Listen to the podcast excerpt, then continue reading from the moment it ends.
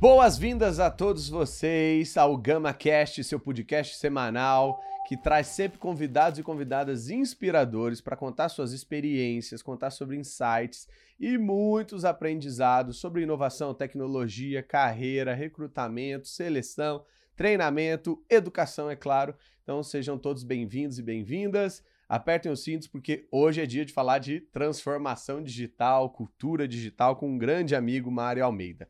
Para quem não conhece o Mário, ele foi um dos fundadores, cofundadores comigo lá atrás na ABS, junto com vários outros empreendedores, Associação Brasileira de Startups.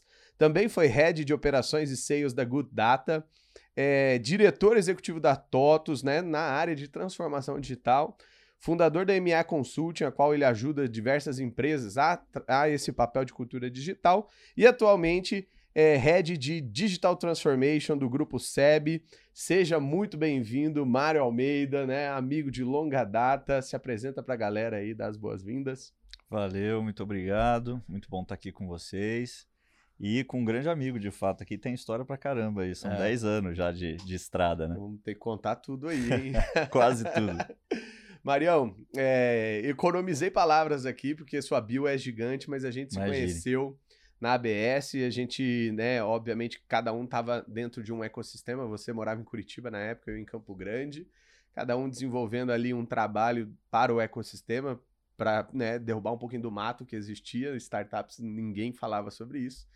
E depois, um pouco mais para frente, a gente veio a trabalhar junto. Você me fez um convite maravilhoso, que uma das melhores é, experiências que eu já tive de company building, que é, foi trabalhar na Startup House então eu queria que você é, retornasse algumas casinhas aí e explicasse como foi esse seu encontro com o mundo digital, por que, que você começou a trabalhar em startups, o que, que te encantou nesse mundo? Legal, boa. Bom, a gente pegou, acho que o início do rabo de foguete, que hoje todo mundo fala e todo é. mundo conhece. É, em 2011 eu ainda era do mercado financeiro eu deixei o mercado financeiro literalmente virando uma chave para tecnologia. Sempre fui nerd, né? Mas não tinha trabalhado diretamente com tecnologia até então. Minha vida era varejo, depois mercado financeiro. Uh, e quando eu virei essa chave, eu olhei literalmente a história é, é, muito boa porque ela vai conectando depois vários amigos, né? Eu olhei a capa da Peng e a Pequenas Empresas Grandes Negócios, né? Enfim, todo mundo conhece. E tava lá falando de startup um sujeito chamado Pedro Sorrentino. Né? Eu lembro. E aí eu olhei aquilo. pescoçudo, com é, um fone de ouvido assim. Exatamente. Ele falando que era startup, era literalmente esse o tema da matéria. É, eu peguei, comecei a ler e falei: é isso aqui, vou empreender no mercado de tecnologia, então eu vou fazer essa tal de startup, né? Entrei em contato literalmente pelo Twitter com o Pedro. Caramba, existia... E o Pedro me deu mentoria literalmente para eu entrar nesse mundo. Desde leia Eric Ries, leia uhum. isso, leia aquilo, leia tal blog, leia o meu blog, né? Porque ele tinha Nossa, um blog sobre, blog sobre startups. Era de vídeo também, isso, né? Isso, exatamente. E ele escrevia, produzia bastante coisa. É, e ele foi meu mentor, assim, eu lembro da gente fazer Skype uma hora da manhã, naquela época a agenda dele Legal. já era pop, né? Pedrão vai nos ouvir aí, ele sabe que a agenda dele é muito pop. Contato pelo Twitter, call pelo Skype. Call pelo Skype, é, exatamente, já tá era... falando dos primórdios mesmo. Dos primórdios do negócio. E ele foi me explicar, ele me deu o caminho das pedras, ele falou, é isso, isso e isso, baseado nisso, aí tá bom, entendi. Aí comecei a pesquisar alguns temas e achei o que eu queria, juntando varejo, que era a minha grande experiência, com mobile, que era um negócio ali que estava ascendendo, isso aí a gente estava falando de 14% da base de celular era um smartphone no Brasil nessa época, ou seja, era muito pequeno, né? Era um negócio, aí sim, de uhum. fato, muito de elite, né? Ainda de classe AB. É, e eu juntei um negócio que eu comecei a ler, que também estava começando a pipocar, sobretudo lá fora. Comecei a pegar uns papers da McKinsey, da IBM e tal, que era Big Data. Nossa. Então, essa tríade para mim era o seguinte: bom, vamos precisar entender o consumidor de forma ampla e completa. O hub da vida moderna é o smartphone. Quem não uhum. tem, vai ter, né? Era uma frase que eu dizia uhum. isso sempre naquela época: quem não tem, vai ter, quem não tem, vai ter. É, e varejo, ou seja, conhecimento do cliente no mundo físico, né? O mobile é a Cielo, que a gente hoje está muito claro isso. Naquela uhum. época não era tão óbvio, né? De que as pessoas iam usar intensivamente o celular para as experiências físicas e montei uma startup chamada DNA Shopper que linkava experiência de shopping, né? Shopping center mesmo. A gente começou com shopping, depois fomos para varejo, depois supermercado. É, com o cliente online. Então o cara ia no shopping, podia pagar estacionamento e achar o carro dele pelo app do Isso shopping. Era maravilhoso. Né? E a gente trazia uma pegada um pouco diferente, que não era um app com marca própria, isso foi parte da, do Business Plan ali naquela né? época, né? Porque, putz, fazer marca própria, vamos ter que levantar um Series A, um Series B, né? uhum. né? Custo de aquisição de cliente, aquela história toda. Não, vamos apostar de que o shopping já é uma marca forte, né? O cliente já vai no shopping Morumbi, por exemplo, porque ele gosta do shopping Morumbi uhum. e assim por diante, né? Tem o lance da vizinhança. Então era um white label. Então a marca era do shopping, eu lembro do, do Batel, o serviço era do shopping. O MVP do Batel lá. Vamos Exatamente. Lá, Pátio Batel em Curitiba, para quem é de Curitiba conhece bem, um shopping é, super inovador na cidade, foi o nosso best case de inauguração, né? Eu Porque lembro. o shopping inaugurou e a gente inaugurou junto com o shopping. E aí a gente trazia reserva de mesa de restaurante, promoção personalizada de loja, desde mapa de shopping, aquela coisa, ah, onde é que é a loja XPTO, só que no e, celular do cliente. E você tinha né? o tracking, porque você tinha o GPS dele, né? A então gente tinha o tracking todo, fazia um heatmap de presença, é, de fluxo. A gente foi pioneiro em beacon, né? Hoje não se fala muito é em verdade, beacon mais, mas a gente foi pioneiro em beacons, né? Triangulava né? onde você estava, né? Triangulava pelo, pelo Bluetooth, a gente usou isso em São Paulo, no Shopping Morumbi, numa campanha de Natal. E aí começou essa minha jornada. Nesse mesmo momento que eu comecei a falar com o Pedro, foi quando eu achei o Gustavo Caetano para falar de ABS. Uhum, uhum. Né? Porque aquela coisa.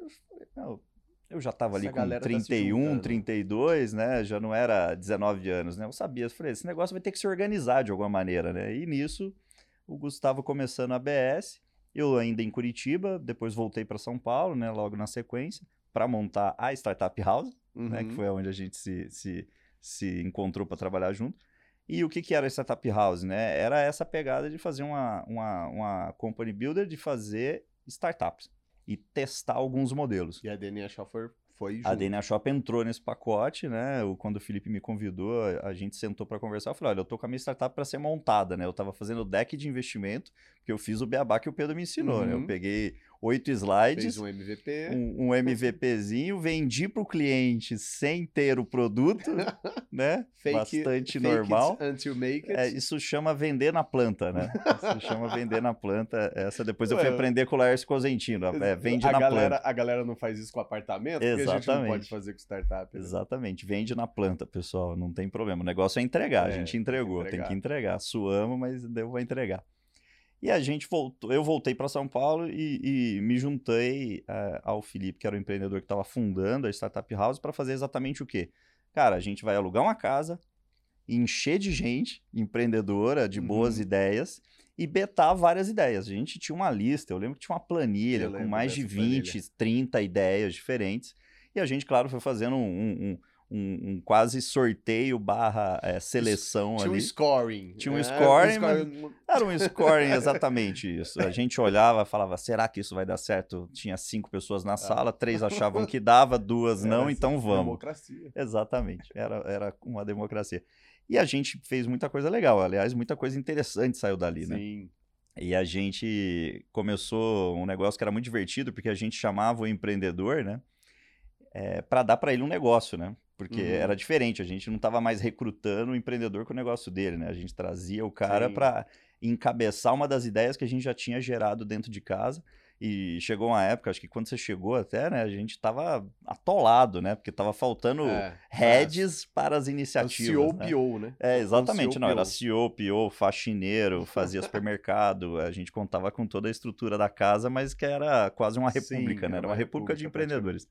Mas era muito divertido, né? Muita dureza, muita é, complexidade nos temas. A gente ainda estava muito sem referência, né? Você não tinha esse Sim. monte de unicórnio que tem hoje, né? Hoje o cara, se quiser montar alguma era coisa. Pouquíssimo. O benchmark era muito pequeno, era sobretudo para fora, né? Uhum. E ainda você tinha muita incerteza do ponto de vista é, das teses, né? Ou seja, quando se falava em mobile, que era o meu caso, por uhum. exemplo, eu ainda batia muito em reunião seja com investidor, seja com cliente, todo mundo olhava assim e falava, ah, smartphone, ah, mas Será isso é só nos Estados Unidos, né?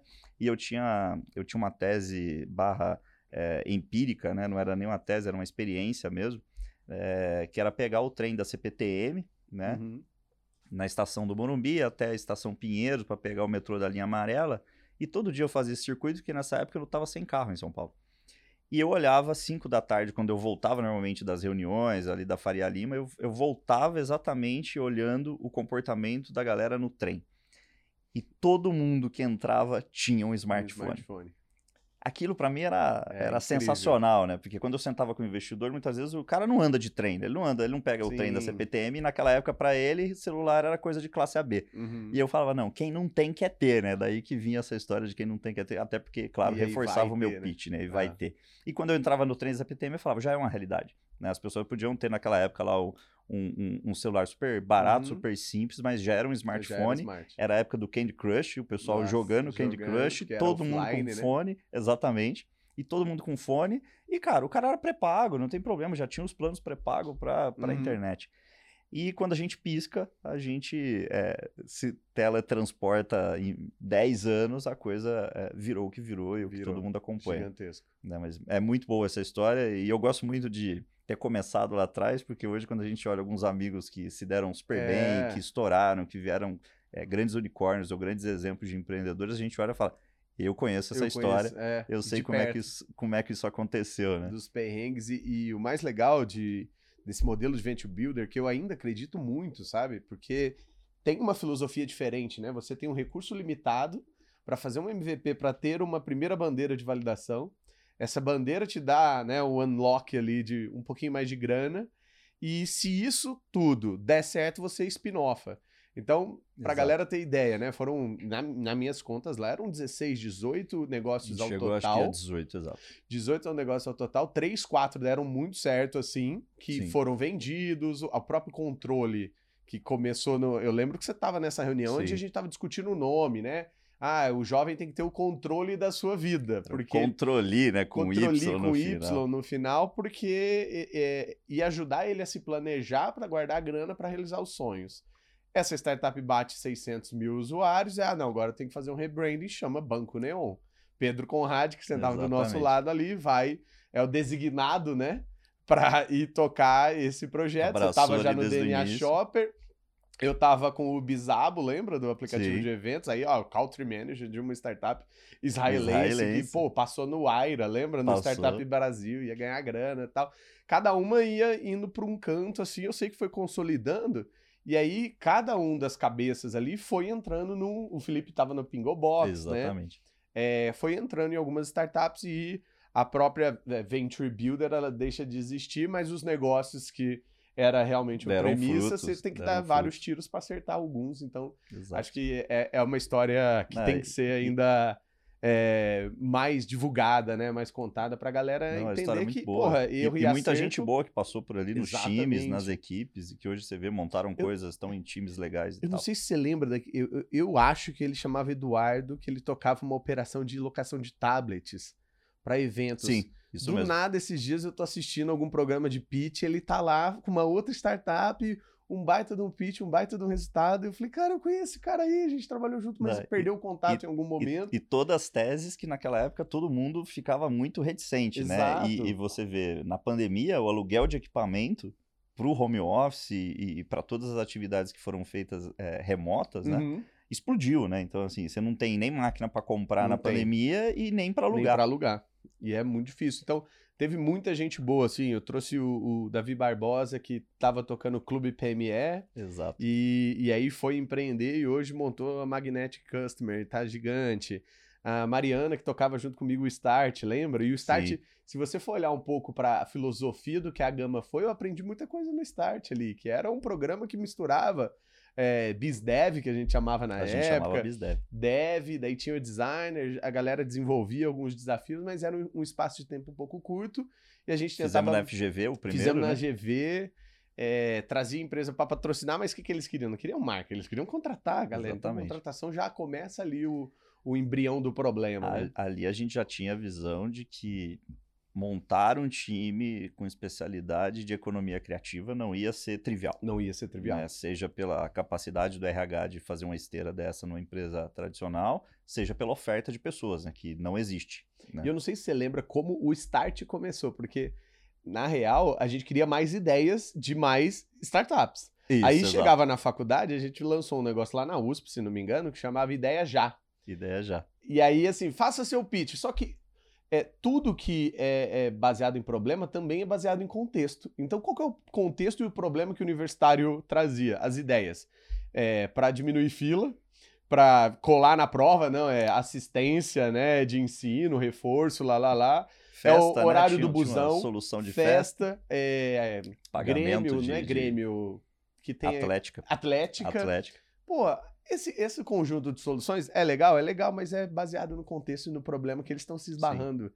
Então a gente começou a perceber que não ia sair ideia boa ali, mas eles tinham muito talento para trabalhar em outras empresas e empreender com o dinheiro dos ah, outros, e, né? Então... E, tinha, e tinha boa formação, né? Porque Exato. As turmas que a gente fez ali, os, os dois episódios ali que a gente fez de, de edição, Sim. eles foram formados por Ó, de faculdade de primeira Vinícius linha. Mairink, que foi, foi aluno do Starts, ele fundou uma startup que chama Outbound, é, lá em Belo Horizonte, e hoje virou Reeve. Compete com essas principais Legal. de prospecção.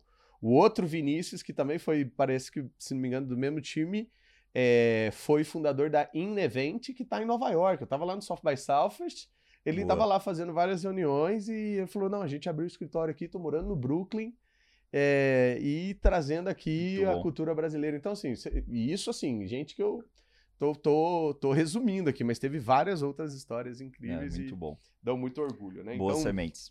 Boas sementes. Eu queria, para começar aqui a esquentar esse papo sobre transformação digital, que você falasse para mim uma mentira e uma verdade, né? Um mito e uma verdade sobre transformação digital e a gente vai deixar um suspense para revelar só no final qual que era a verdade, qual que era a, a mentira e aí você faça as suas apostas aí. Muito boa. O segredo para entregar um projeto é formar um squad. Aí, ó. Verdade ou mentira? Vamos lá, número um. Essa é uma afirmação. A outra pode ser que pessoas sempre fazem a diferença. Uau. E aí, verdade ou mentira? Então vamos revelar no final. Marião, falando sobre cultura digital, você sempre teve uma pegada para mim assim que forma uma tríade muito boa, né? A gente sempre falou lá na, lá atrás, a gente ouvia o Silvio Meira falando que o tripé da inovação é quando a academia, o governo e o mercado começam a conversar. E você navegou muito bem em academia, em mercado, mas principalmente falando a língua da, das empresas, né? Sendo um executivo, veio de mercado financeiro, então já era mais fácil para você do que a gurizada de faculdade que é, ainda não tinha o calejo ali de falar com a, o alto escalão. E ao mesmo tempo você viveu um mundo de startup, né? Conseguiu tirar do zero, captar grana, fazer toda aquela coisa de, de equipes, lá, lá, lá, que é um desafio para grandes empresas até hoje. Qual momento que você se viu assim, pô, eu tenho essas duas coisas na mão e eu vou tentar ajudar em culturas digitais, em transformação digital? Foi na Good Data ou, ou já foi quando você foi para TOTUS? Foi na TOTUS, é, exatamente quando eu assumi, eh, eu entrei na TOTUS para cuidar de plataforma, uhum. que era uhum. Fluig, é, pegar um ah, é produto, é, transformar ele num produto para transformação digital. Uh, a gente reposicionou, fizemos um monte de coisa ali para transformar ele numa camada de TI bimodal nos modos do Gartner, para ajudar exatamente as empresas na travessia nessa jornada de, de, de transformação. É, e, quando, e, isso me dava uma propriedade cross dentro da TOTS. A TOTS é uma empresa dividida por BUs, né, grandes é, linhas de negócio, baseadas, obviamente, no core que é o RP. Então você tem indústria, você tem varejo, né? Você tem as grandes torres por segmento da economia. A TOTS cobre 20 segmentos da economia, enfim, quase praticamente tudo. Uh, e naquela época, como eu era cross, eu ia em cliente de todos os tipos. Eu ia num cara de varejista num dia, eh, de manhã, e de tarde eu estava num cara de manufatura. E no outro dia eu estava hum. num cara de agro. Nossa. Então eu conseguia formatar ali uma coisa muito interessante que era problemas em comum em cadeias diferentes e momentos de maturidade diferentes baseado também na cadeia, ou seja, um cara de manufatura uhum. falando de MES, né, super adiantado, né, querendo falar de integração da cadeia, e outro cara implantando o primeiro dashboard da, da linha de produção dele. É mais ou menos isso. Quando eu estava na TOTUS, no terceiro ano de TOTUS, me deram um presente que foi a consultoria, que era uma torre de consultoria é, que já existia, mas ela veio para minha mão para a gente fazer uma montagem diferente, aproximar um pouco mais ela do software. Ela era 100% hum. agnóstica, a gente trouxe um pouco mais junto com as soluções de software, sobretudo na minha torre, que era uma torre de cross, né? Era uma torre que Sim. não tinha é, segmento. Inclusive, eu tinha muitos clientes de base SAP, né? É, por conta da plataforma. Eu cuidava uhum. de analytics, que era é, Good Data, junto com Fluid. Quando você pega isso isso moldou para mim um negócio que já tava, sabe, quando você liga o fogão e põe no baixo, né, tem aquela chaminha, aí uhum. você aumenta, né, aquele aquela chaminha já existia, né, que era a minha noção de que, olha, tem um gap gigante no mercado para fazer a tradução disso. que é traduzir, independente do segmento, aquilo que está acontecendo em termos tecnológicos, de hard tech, para aquilo que está acontecendo em termos de negócio que vai afetar o cara. Porque, na verdade, quando afeta o cara é quando ele vê, não é não é quando se lançou a nuvem, o cloud, que o cara percebeu a mudança. Ele percebeu uhum. quando concorrentes ou competidores dele usaram o cloud para inovar na prestação de serviço ou na solução que ele compete. Aí ele, aí ele tomou uhum. provavelmente uma porrada, né? E aí ele olhou e falou: de onde veio esse cara, né? Uhum. Eh, os assets que ele, que, ele, que ele utilizou, ele foi descobrir depois. Fazer essa tradução não é trivial, de fato porque você tem linhas de, de, de, raciocínio muito sólidas ainda nos negócios, que é TI como departamento e pastelaria, né? Onde uhum. todo mundo vai pedir alguma coisa e tem uma lista de, de, de chamados ali. É, tem aquela coisa, chama o cara do cabo de rede ainda, chama o cara da TI, porque a impressora tá fora da tomada, né? E Nossa, tal, aquelas piadas dos anos 90, mas elas ainda, exi elas uhum. ainda existem. E você tem do outro lado uma outra linha que é o cliente mudou, o cliente está exigindo um monte de coisa. Quando eu trouxe para minha consulting e eu mergulhei e juntei, a gente montou uma oferta de transformação digital usando consultoria e plataforma para entregar coisas. É não só papel, né, que a gente brincava, uhum. não vamos entregar mais só é o plano, plano a gente a execução, entrega né? a execução é, com o produto de fato na mão do cara. Aí para mim isso ficou muito claro, né? Então na minha transição de TOTOS para o mercado, eu olhei e falei, vou betar, literalmente era um teste, eu vou tentar fazer uma consultoria estratégica em transformação digital olhando esse gap, literalmente, que, que para mim ficou muito claro, que é esse gap da tradução. Então, eu nem montei uma consultoria para competir com a Accenture, né? Para competir uhum. com os caras que têm time de apoio, suporte e execução. Software house. Né? Uma software house, que isso cresceu muito também. É, e nem montei também um negócio teórico.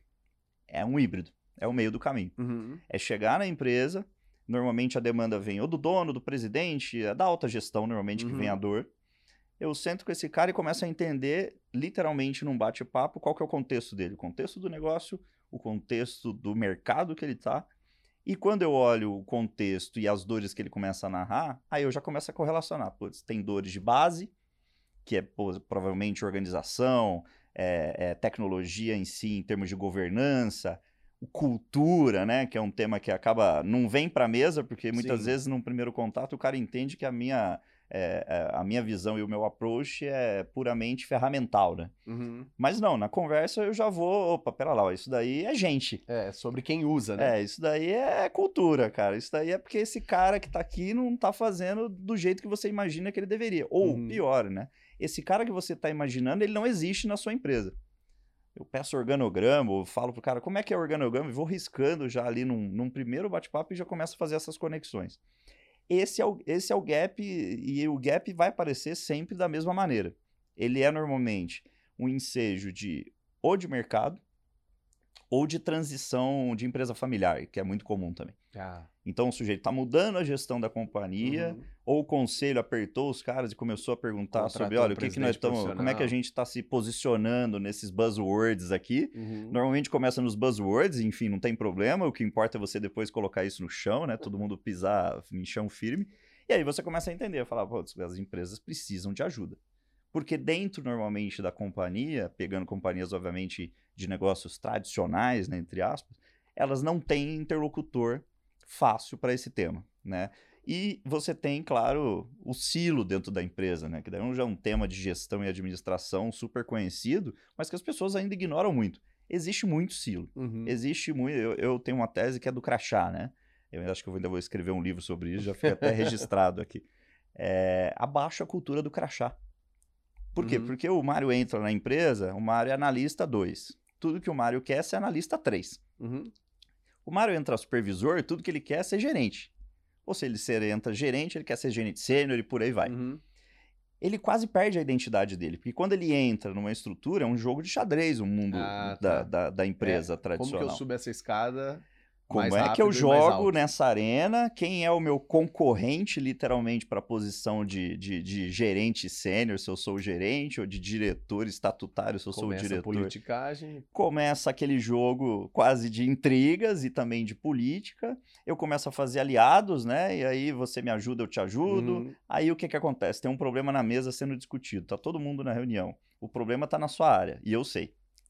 O problema está lá, é uma bola de basquete quicando no meio da quadra, ninguém chega nela. Mas eu não vou falar que é, é, o problema está com você, porque na visão corporativa do crachá, hum. eu vou hum. expor o coleguinha. Entendi. Só que expor o, o coleguinha... é muito assim, né? Brasileiro é, tem medo do conflito. Coleguinha, do... Medo do conflito e tudo dizer, mais. Não. Leva no pessoal, né? A gente não é. pode levar no pessoal, né? Você pode quebrar o pau na reunião e literalmente sair e tomar, tomar um cerveja, choque, né? É. Então, assim... E essa visão é tudo que o digital não permite mais. Por quê? Porque ela cria o silo, ela esquece o primeiro valor da empresa que atendeu o cliente e ela trabalha para dentro e não para fora. Nossa. Né? E quando você começa a trabalhar para dentro, não vai dar certo. Ah, não, mas você tem empresas que dão, tem uma cultura X e se dá super bem em termos de EBIT, tá, por enquanto. Entendeu? Uhum. Não vou ser radical aqui, do tipo, esse negócio X é. morre em tanto tempo. Sim. Não, essas coisas não existem. Mas a gente sabe Agora, de cases. É, a gente sabe que as empresas perdem dinâmica de negócio e isso no médio prazo, que o longo prazo da nossa é, época de hoje já não é tão claro uhum. o que, que é uhum. longo prazo. O que, que é longo prazo? A gente acabou de contar Cinco uma história anos. de 10 anos atrás. É. E que se a gente pegar numa linha do tempo tudo que aconteceu aqui, não, é um plot que não vai uhum. caber numa tela, né? Vai, vai, ter que dar um zoom bem grande para você entender tudo o que uhum. aconteceu. É, e quando você olha a dinâmica do negócio, é assim hoje. Então não é mais o game de antigamente. O game mudou. E as estruturas internas têm que se adaptar. Então é, é muito nessa linha Legal. de raciocínio. Não, e eu, e eu sou muito da, daquela frase que você faz transformação digital por conveniência, por convicção ou por constrangimento. Então, eu vou por conveniência. Ah, é porque é bom, todo mundo tá fazendo. Eu vou por constrangimento. Eu sou o ultiminho. Ah, um jornal lançar tablet agora, tá ligado? Tipo, versão digital.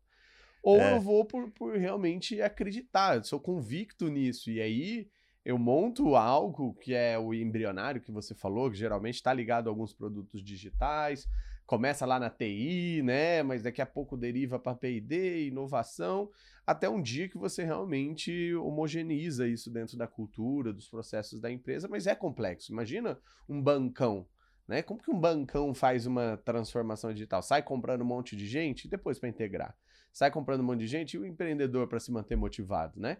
Não, não é o único caminho, mas é um dos né, caminhos. O que, que você tem visto assim de empresas que realmente estão fazendo é, transformação digital por convicção, assim, por, por acreditar que aquilo é o, o manual de sobrevivência dos próximos 10 anos? Cara, muito boa. É, todo mundo tem que ter isso em mente, que é a crença do que você está falando. Então, assim, se a empresa não acredita, o projeto vira um projeto de trimestre. Né? Ele vira um projeto de ano calendário. Uhum ele normalmente nasce amarrado em entregáveis que não são factíveis naquele período de ano calendário. Entregável empresa júnior, né? Pega e guarda no Exatamente. Ou muitas vezes ele vira um negócio só de marketing, do ponto de vista de publicidade, ou seja, ele só aparece como um buzz e depois ele some ou quase não tem substância. Hackathons, lembra? Tanto é. de gente que fez hackathon. Hackathon, o, o, o, próprio conceito de Open Innovation ficou muito desvirtuado Desafio nos de últimos cinco anos. Por quê? Porque pipocou Open Innovation, Open Innovation, Open Innovation, mas se você chegar para valer, inclusive empresas de capital aberto uhum. nacionais, é que você pode perguntar para o cara, porque o resultado dele está aberto, está tá na praça, né? Está no mercado, literalmente e você perguntar, pô, quantos percentuais de margem esse Open Innovation XPTO que você propagandeou literalmente aqui, você tá investindo é, colocou né, de, de, de, margem aqui ou de mudou o ponteiro do seu negócio. Aí você vai é, ver que a resposta é muito complexa, né? E por quê? Muitas vezes porque não teve continuidade ou não teve base é, substancial de contribuir de fato para a margem, contribuir para a receita, contribuir para o crescimento daquele mercado. E o que, que o que, que as empresas hoje estão fazendo? O grau de maturidade, obviamente, mudou. Né? Então é fácil você reconhecer quem está fazendo com crença ou quem está fazendo ainda na fase do, da uhum. empolgação, né, da coisa. É, tem um termo para isso no quadrante do MIT de, de, de, análise de empresa de transformação, que é o fashionista, né? Fashionista? É, que é o fashionista, é o cara que entra na, na, na moda. Tá né? na moda. É bot, então se é bot, então vamos fazer bot. Nossa. Né? A site mobile, quando né, a gente estava virando ali 2014 para 2015, quem não tinha site mobile parecia que era o fim do mundo, né? E era de fato o fim do mundo, mas não era só o site uhum. mobile, né? O cara tinha site mobile. É, eu vou talvez citar um exemplo que para muita gente pode parecer óbvio, para outros tantos vai parecer não óbvio, que é a Ambev. Né? Aí você imagina a Ambev, uma empresa cervejeira na uhum. sua essência, que fez muito M&A, é da essência do grupo fazer M&A, então assim, ela já é uma empresa arrojada por conta de uhum. M&A, é, que fez M&As inclusive de startups de craft beer, né, uhum. que são as cervejarias artesanais, não matou nenhuma, né? Que era o medo, entre aspas, do mercado, né? Aquela coisa, eu gostava tanto dessa cerveja do fulano tal, né? Igual a Microsoft, né? Compra o é, aplicativo que você ama e tinha, pum, Tinha aquele drama, né? De comprar o negócio, vai sumir a minha cerveja ou vai virar cerveja de milho, né? Aquela coisa que as uhum. pessoas gostam de, de ter medo, né? E não, ela fez direitinho. Por quê? Porque quando ela entrou no game, ela entrou convicta. Então hoje você olha, tanto do lado Ambev quanto a Bembev, que é o global, né? Você tem duas grandes unidades de, de tecnologia e inovação, com pegada de M&A, porque era difícil fazer diferente, né? Para você diversificar um negócio de bebida e entrar em outros ramos. Poxa, a Ambev hoje é, roda uma fintech dentro do ecossistema dela que tem números de fazer inveja a muito banco digital. Uhum. Em termos de volume transacionado e, é, é, e alcance. E não fica propagando em tudo quanto é canto. Não, né? ela está trabalhando. Né? Ali você tem um regime de, é, de cultura muito forte, uhum. né? ou uhum. seja, você tem uma convicção muito clara de onde eles querem chegar e tem, sobretudo, isso, né? plano de longo prazo. Eu já tive essa discussão é, com algumas pessoas sobre o case da, da Ambev e algumas pessoas querem é, simplificar isso. Ah, não, mas lá tem dinheiro infinito, né? Uhum. Não é o dinheiro infinito, né? Porque você tem um lance que é, você morre de indigestão né? Mas também morre de inanição. Então, assim, você morre dos dois uhum. jeitos, né? Também muito dinheiro muito também mata a, a, as iniciativas. E você tem ali uma visão clara de futuro. Você tem um mapa, e aí a pegada da cultura é muito boa, por quê? Porque é uma cultura forte de fazer bem feito, né? uhum. né? Vem lá dos fundadores. Então você tem uma cultura muito forte de um pipe super sólido. Então eles não estão apostando ficha onde eles têm é, é, dúvida de que aquilo não vai fazer muito sentido para o negócio deles, para o pipe que eles querem construir. Uhum. E aí eles estão em fintech, eles estão em empresa de dados. Marketplace. Eles estão em marketplace, o marketplace deles é gigantesco, Gigante. é um dos B2Bs mais bem sucedidos que existe, uhum. é, é, não só no Brasil. E do lado global a mesma coisa, né? E onde você vê hoje, Ambev vai ser um competidor de software para Microsoft, TOTOS e Oracle? Uhum. Vai. Ou já é, inclusive. inclusive. De dados, né? De dados, sobretudo. E aí você vai, putz, Ambev vai ser um concorrente para bancos B2B na cadeia do varejo e da uhum, indústria? Sim. sim. Ambev vai montar é, é, concorrência para o delivery? Já montou. Uhum. Então, na hora que você começa a mapear tudo que ela está entrando é um né? e entrando para valer, você vai ver que a Ambev vai estar tá em todos os lugares. Uhum.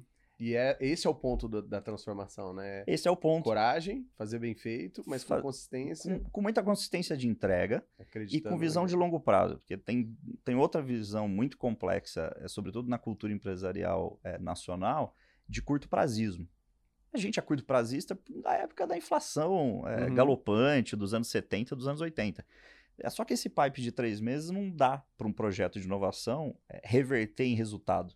Você tem inclusive paper americano de, de Harvard ensinando, né? Olha, o que dá certo e o que dá errado para se medir ROI de projeto de inovação. Uhum. Porque é aquela pergunta clássica que internamente o cara recebe e que muitas vezes, para ter uma resposta, ele monta aquela planilha que no Excel aceita tudo Sim. e mostra um ROI que definitivamente em seis meses ou em, ou em quarto ele não vai funcionar. Mas não é porque invalidou aquilo, não é porque está inválido, porque está errado. É porque o caminho depende de uma maturidade, seja do mercado, Sim. seja da solução em si. Quando a gente fala de software, então, muita gente ainda não entende claramente esse conceito de que software é um bicho vivo, uhum. é um animal vivo. Se, e aí o melhor exemplo disso é levar para a vida das pessoas. Lembra da primeira versão do WhatsApp, né? É. Era um SMS verde, né? Uhum. É, era só isso, não tinha mais nada, não tinha áudio. Né? E ainda tem muita coisa que não tem, né? O WhatsApp não tem hoje um catálogo de você organizar conversas, né? Não é uhum. é um, uma, uma, uma, demanda de todo mundo. Uhum. Putz, eu queria organizar tipo meus Slack, né? grupos, né? é. eu queria organizar minhas conversas, eu queria pôr etiquetas nelas, né? O uhum. máximo que você consegue fazer agora é uma busca, né? Por palavras, Sim. né? Dentro da conversa. Você não tinha nem isso, sei lá, seis meses atrás você não tinha isso. Uhum. Ou seja, é um produto vivo. Ele está se transformando sempre. Então, maturidade de projeto, quando envolve software, e muitas empresas, obviamente, entenderam corretamente um lado, mas não entenderam o outro, é de que, sim, o mundo caminha para software, aquela história de que toda empresa uhum. vai ser uma empresa de software, ok, mas software é um negócio vivo. Então, software não é uma parede que você levanta uma uhum. parede e fala: aqui temos uma parede, vamos inaugurar a parede, parabéns, a parede vai durar aí X anos. Não. Software é vivo. Tanto é, é que é, é, muito legal como eu trabalhava com software house. É, a galera chegava assim e a gente falava, ó, vai demorar tanto tempo. Dele, não, mas eu pago mais, aí você coloca mais dev. Aí eu falei, eu vou te dar um exemplo aqui, ó. Se você tiver nove grávidas, dez grávidas, né? Você faz um filho em um mês? Não faz, né? Se São nove, viu? No, nove já, grávidas. Você já tem dois filhos. É, já tenho dois, nove. né? Se tiver nove grávidas, você faz um filho em um mês? Não né? E outro, o filho, quando nasce, é só o MVP, porque ele depois ele é, o, é vivo. É vivo. É vivo, ele vai se desenvolver e ele vai ter fases, ele vai ter maturidade. É, muda a fase, muda a necessidade, Exato. muda o então, approach, muda tudo. É, não dá para apostar e fazer esse all-in, né? Em uma coisa, uma bala de prata que você acha que vai resolver todos os seus caminhos. Então, novamente, ver o mundo de fintech, o mundo de finanças, não é uma solução. São várias. E outra, quando a gente olha né, para o próprio umbigo, fica é, ecossistema. Quando a gente olha para tudo, é, é, é um ecossistema. E aí o, vem Open, é, open Banking. Daí vem o Pix. O Pix não existia, porra, há, alguns tempos atrás. Então, hoje tem startup especializada em Pix, foi comprado pelo Nubank. Sim. Sabe? Então, pô, esse tipo de coisa vai descentralizando um pouco esse poder de tomada de decisão e deixa as decisões dos grandes CEOs e tudo mais ainda mais é, difíceis, porque não é você vai fazer apostas. Exato. Aí até dar resultado, essa aposta já tá em outra. E eu fico imaginando os caras que tomaram algumas decisões e aí vem um Covid e lava tudo e fala assim, vamos de novo. E aí toma outra decisão. Agora blockchain, DAO, é, pô, tem, eh, tem um, monte de, de coisa que a gente também não, não deve se apavorar, né? Você vê muito pavor, assim, na, né? quando esses caras vêm para você para pedir ajuda, para contratar sua consultoria, de alguma forma eles já trazem um, um, roteiro pronto, como se já soubesse, ou eles vêm assim, desenha para mim? É, tem, tem os dois casos, porque o medo, primeiro, ele é humano. Uhum. Se você expandir um pouco, gosto muito de história e todo mundo que gosta de história sabe disso. E quem não gosta deveria gostar, leia sobre a história, porque você começa a entender com muito mais parcimônia alguma, alguns movimentos. Você tem vários ciclos na história, seja do ponto de vista econômico, seja do ponto de vista comportamental, social. É, a gente está vivendo uma época complexa, porque são N opções, aquela história do, do Friedman, do Mundo é Plano, um livro de vinte e tantos anos atrás, acho que hoje ele faz muito sentido. Uhum. Hoje o mundo pode se chamar de plano, né, entre aspas, é porque o alcance nosso é de fato global e o alcance de qualquer evento ele é muito mais sentido do que anteriormente. Mas a Terra é redonda, tá, gente? A tá Terra continua mundo... redonda, é o mundo conceitualmente falando em termos sociais, sociológicos é. e econômicos. Os terraplanistas tweetando Mário. Oh! De jeito nenhum. A, a, a Terra é redonda, sem dúvida alguma. Agora, essa complexidade no negócio faz sentido, certo? Porque o, o negócio está inserido nessa sociedade complexa, incerteza é, é, é, é a nova dinâmica, e a mudança de novo, a mudança é o novo normal. A história do novo normal, para mim, na uhum. verdade, ela é mais cabível nesse, nesse, nesse, nesse conceito, cenário, é. nesse cenário, que é a mudança é o novo normal. Então, já se fala há algum tempo, e algumas empresas já entenderam perfeitamente isso, outras não, continuam fazendo planejamento estratégico de 5 e 10 anos. Né? Outras fazem planejamento estratégico de 2 em 2 com revisão por quarter.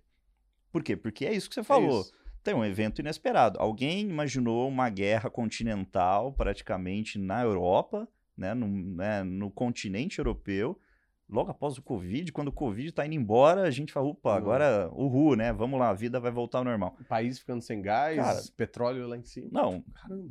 uma dinâmica que ninguém é. supunha. Alguém supunha, e aí eu vou puxar o, o, lado economista aqui, alguém supunha a inflação galopante que a gente está vivendo. 18, Não, né? Bateu. Né? Inflação galopante, e é global, um fenômeno de cadeia de produção quebrada, e agora, por conta da guerra, é, envolve também commodity, ou seja, uma corrida também de commodity, porque ninguém sabe quando vão fechar a, a questão do comércio é, livre, tanto do gás quanto do petróleo, uhum. e uma coisa puxa a outra, porque os mercados são interligados, né? Então, quando você não imagina nada disso, você tem duas opções. Ou você fica em casa, quietinho, e mesmo assim é perigoso, né? Você não vai se livrar uhum. desse problema, dessa dinâmica, ou você vai enfrentar com esse espírito, que é o espírito da mudança. E aceitar a mudança não quer dizer uma anarquia. Tem gente que confunde as ideias. Não, é você ter um planejamento e ter uma tese muito clara. Ó, o meu negócio é esse, eu vou atacar tal frente, eu vou competir na arena X. O conceito de arena para negócios mudou muito. Então aí vem o cara assim que faz duas, três viagens, sei lá, o Vale do Silício está saindo de moda agora, né? Mas uhum. o cara vai pro Vale e vai para Miami, vai, vamos falar agora de Miami. Agora é Miami. O cara vai para Miami, vai pro Vale, vai não sei para onde e volta com aqueles buzzwords, mas de novo, é um Lego, né? Tem que montar o Lego. Se você entrega um Lego para alguém que não tem talento nenhum, ele monta de um jeito um carrinho. Se você der para um uhum. arquiteto, uhum. ele vai montar um carrinho sensacional, né? Ou para um engenheiro e tudo mais. É a mesma ideia. Ou seja, você tem que pegar aquilo e traduzir, sobretudo no seu contexto. Porque o que eu mais vejo, empresa é, querendo entrar no metaverso, sei lá, uhum. e que não necessariamente vai fazer fit com o negócio dela, um sobretudo agora. Horrível. E tem, é, que não tem nem site às vezes. É. Ou é a empresa que quer falar de Big Data, mas não tem CRM. Nossa. Ou se tem, não usa, que é muito é. comum, né? E o tema do, do, CRM é um tema que vem antes do, do, do Big Data, Big né? Data. E antes de qualquer outra coisa, até eu diria, né? Antes do domínio da jornada do cliente, por exemplo, Domine depende. os dados, organize os é, dados, planeje os dados, aí sim você... E, e a gente está vivendo a época dos dados proprietários, né? Ou seja, os seus dados uhum. proprietários, o seu canal digital bem arrumado, o seu site, o seu app funcionando e traqueando o cliente, hoje vale mais do que tudo, porque é o cookies está vindo aí, né? Ou seja, uhum. vai matar cookie quem vai é, é, beber nessa fonte, né? Se eu não tiver dados meus, eu vou ter que depender de alguém que eu nem conheço, ou seja, uhum. a dinâmica do meu negócio vai estar na mão de terceiro como nunca antes. É. Por quê? Porque o conhecimento frágil. do cliente é o que te deixa forte ou frágil. Então você tem o sujeito que sim vem com uma ideia é, mais ou menos montada, mas de novo, é um Lego sem uma, uma, uma ideia muito clara, uhum. porque ele não sabe onde encaixar esses elementos. E você vem o sujeito só com pavor barra curiosidade, né? Você tem essa coisa muito próxima, né? Porque o cara normalmente ele vem, não é um cara ruim de negócio, ao contrário, ele é bem sucedido. E muitas vezes discutir com o cara bem sucedido é muito complexo, né? Uhum. Porque ah, eu, tenho uma tese que é discutir é, com um certo, cara né? que já tem um bilhão. Porra, se eu não tenho um bilhão, eu devo estar errado, né? É, então você tem que tomar muita clareza de que, olha, entende que até aqui deu tudo certo uhum. e parabéns por isso, porque empreender sempre é, foi é, é, né? complexo e difícil. Ah, entendi. Entendeu que daqui para frente o jogo muda um pouco? Uhum. E onde que eu entro? Eu entro te ajudando na tradução desse novo mundo. Eu nunca sento com um cara, seja de logística, de varejo, de construção civil ou até de software, inclusive, uhum. é, para dizer de que não, eu sei mais de software do que você, ou eu você sei tá mais errado, de construção né? civil do que você. Não. Normalmente eu até faço o disclaimer de que, olha, de construção civil eu entendo muito pouco, ou hum, nada. Fiz duas obras em casa. Ah, é, exato. E odeio obra, né? Aquela história, né? Eu detesto obra. Mas eu entendo do game que se joga hoje para vender qualquer coisa. Uhum. Eu entendo do game das empresas que, embora sejam de construção, tem que ter analytics de cabo a rabo. Uhum. A e eu entendo como é que você domina a jornada do cliente, como é que você monta o seu data lake para entender mercado, uhum. para entender comportamento, para entender custo. Porque eficiência, o pessoal acha que transformação digital é buzzword, de novo. É. Transformação é. digital começa, foi, né? inclusive, né? com plataforma de eficiência operacional, que é automação do back-office, uhum. integração do back-office e abertura do back-office. Ou seja, o back-office deixa de ser aquela caixa preta, mas ele passa a ser um motor que retroalimenta a experiência do cliente. E várias áreas têm acesso. E várias áreas têm acesso e outra, todo mundo vai montando solução de negócio com suporte do back-office eficiente, automatizado. Nossa, legal isso. Né? Porque Imagine. Tipo uma espinha dorsal mesmo. Tem que pegar Total. lá do cérebro até. Exatamente, porque não adianta você falar, não, eu vou montar um belo é, projeto de canais digitais, mas o meu back-office continua manual. Ah, tudo bem. Você vai ofertar para o seu cliente, pensa, sei lá, num portal de fornecedores, onde o cara entra lá, é, lê um pedido, por exemplo, já emite uma nota e embute lá no seu portal de uhum. fornecedores a nota cai numa fila que é alguém manualmente conferindo mercadoria para fazer um despacho. Porra. não vai entrar nunca no seu estoque, né? Porque o delay entre uma coisa e outra é gigantesco. Uhum. Então você montou uma estrutura de front para o cliente super colorida e bonitinha, uhum. mas se você não tiver eficiência operacional, você não, cai tem, na esquina. Treinar o time para usar, né? Outro desafio. Não, você vai até a esquina, literalmente. É. Então, é, fazer uma estrutura robusta começa com ter eficiência operacional. Então, a gente fala de custo, a gente fala de eficiência. Depois a gente fala, putz, como é que eu habilito as minhas frentes de dados para capturar dados de verdade? Porque não quer dizer, olha, ah, pega uma rede varejista, tem mil lojas no Brasil, mas ela não sabe quem entra nas mil lojas todos os dias, das 10 da manhã às 10 da noite em, em shopping, não vai adiantar nada. Eu tenho um ativo que eu não estou alavancando nada em cima dele. Né? E é, é engraçado você falar de, de planejamento estratégico, como as empresas estão reinventando né, o time frame, né? Porque eu gosto muito de uma frase que o Juan fala, que antigamente o planejamento estratégico servia como se fosse um, um, um míssil, né? É, um foguete. Aí você faz o alvo aqui, você atira e fica torcendo para ele chegar o mais perto possível do alvo. Hoje tem que ser um teleguiado, né?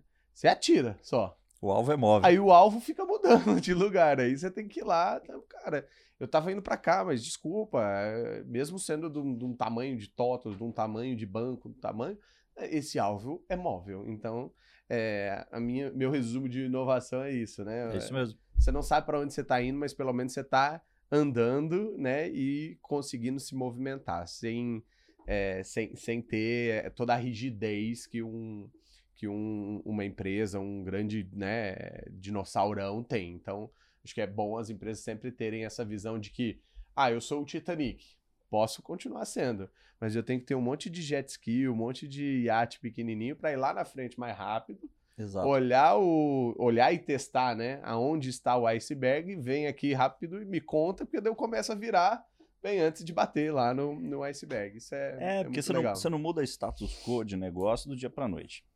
E quando você está falando de negócios bem-sucedidos, normalmente eles são grandes, uhum. ou eles têm escala, né? Agora, quando você entende a dinâmica de capilaridade, e aonde você está na fronteira do negócio, e a fronteira que você quer com transformação digital é aquela que você normalmente não atinge ainda. Sim. Você não quer a mesma fronteira, porque a mesma fronteira é um jogo jogado para você. Né? Então aquele cara, putz, a empresa não tem para onde crescer mais porque o mercado estagnou.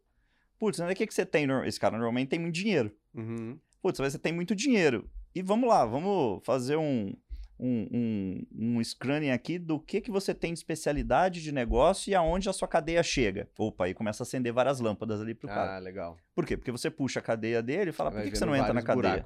É, e aí você tá vendo, por exemplo, o fenômeno do, do DC, né, do Direct to Consumer, uhum. é um uhum. pouco disso. É. Pô, a Nestlé já vende tudo que deveria vender, teoricamente, pelos canais tradicionais, sim. Putz, mas tem um monte de gente que não acessa o produto dela. Uhum. Aí ela vai vender direto pro consumidor. Legal sem matar o supermercado, sem matar uhum, o atacadista, sem concorrer sem, sem... deixar preço. É, ela vai fazer uma estratégia de de si, de si não é para matar o intermediário necessariamente. Uhum. Ele é para contribuir numa fronteira de negócio que o cara não estava capturando. Legal. É isso. E aí, se a gente pensar nos perfis de pessoas que você viu funcionar e as o perfil de pessoas que você viu não funcionar, quando você chega lá com a estratégia, galera, então, Zona de conforto acabou, cultura do crachá guarda na gaveta. E agora é, é, é, outro pensamento, é um mindset ágil, é um mindset de aprendizado, é um mindset de menos é, é, é meu e é para mais é nosso. Quem são os perfis assim? O que, que você recomenda para pessoas que estão dentro de uma companhia que está passando por transformação digital, até para se destacar, né? Conseguir mais holofote ali, crescimento. Legal. Pessoas, né? A coisa mais maravilhosa que existe da gente trabalhar é com pessoas. Ah... E mais complexo. Não, é, é solução e problema para tudo na vida, né? Só passa por pessoas. Pode botar qualquer, qualquer algoritmo para resolver, não, não, não, vai resolver porque não, pessoas são únicas. Não né? tem, exato. E, e, e, é por isso que eu não acredito em nada, mesmo daqui a 50 anos, que vai existir algum tipo de interação com IA que seja é, é, substituta ou coisa do gênero, que algumas pessoas já me perguntaram até sobre isso em evento, né? Não, nós vamos ser dominados. Não, isso é ficção científica. Adoro ficção científica. Uhum. Praticamente quase todas as ficções científicas têm um fundo muito né, sólido de verdade Sim. ou de princípios, né? Seja da física, seja da tecnologia em si. É, mas não, por quê? Porque humano é humano e, cara, é, é complexo demais. Mas vamos lá, quando você está numa empresa e essa empresa embarca numa jornada e independente se for uma jornada é, full, né? Ou seja, transformar um negócio como um todo, seja departamental, seja um open innovation, seja qualquer coisa que vai chegar em você, primeiro embarque. Legal. Se você não embarcar, você vai sofrer dobrado. Porque embarcando você vai sofrer também. Porque uhum. todo processo de mudança enseja um tipo de sofrimento. Né? É a pessoa que não gosta de acordar cedo e tem que acordar cedo, ela sofre um pouco, depois você se acostuma. Uhum. Tá aí a magia de, do ser humano, da, porque a gente se adapta, né? A gente se adapta. Antes de morrer, todo mundo se adapta. Fiquem uhum. tranquilos. Uhum. Então, do ponto de vista corporativo, de carreira, embarque. Mesmo que você duvide que aquilo vai fazer pé e cabeça ou que vai dar em algum lugar. Não seja o taxista que negou o Uber, né? Não, exatamente. Por quê? Porque se você embarcar, se o negócio estiver indo para o rumo errado, é total chance e espaço de você contribuir para que o rumo seja corrigido, a estratégia seja é, corrigida, calibrada, enfim, tunada de uma maneira que ela vá funcionar bem. E aí, por exemplo, pode estar a grande oportunidade da sua vida em termos de carreira, uhum. de progressão e de destaque. E de experiência, porque eu, aquela história de antigamente o cara fica 10 anos na empresa era qualidade. Hoje é defeito, né? O cara ficou 10 anos é. lá, hum, esse cara deve ser acomodado, é. esse cara tem algum problema, hein? Por que, que você não saiu, né? Vários colegas eu saíram, né? E eu tenho uma... Foi o plano de saúde? É, exato. Não, e a gente tem um, uma clareza disso pela prática que o cara ruim é o que fica, né? Na média, uhum. né? Então, assim, o cara não vai embora, né? O cara bom vai embora, né? Uhum. Sobretudo hoje com essa guerra de talentos. Então, se você está na empresa, embarque, primeira coisa. E aí você joga o jogo conforme ele for acontecendo. E outra, estude. Cara, não vai ter como você acompanhar uma dinâmica nova só no treinamento da trilha de RH da empresa. Uhum com todo respeito à trilha de RH da empresa, é, que, que tem mas, evoluído mas muito. Às vezes vai ser só o básico, mas, né? Transformação exatamente, digital, design exato. thinking, lá, lá, lá, mas e o... Exatamente. E qual que é a riqueza de hoje que todo mundo bate cabeça?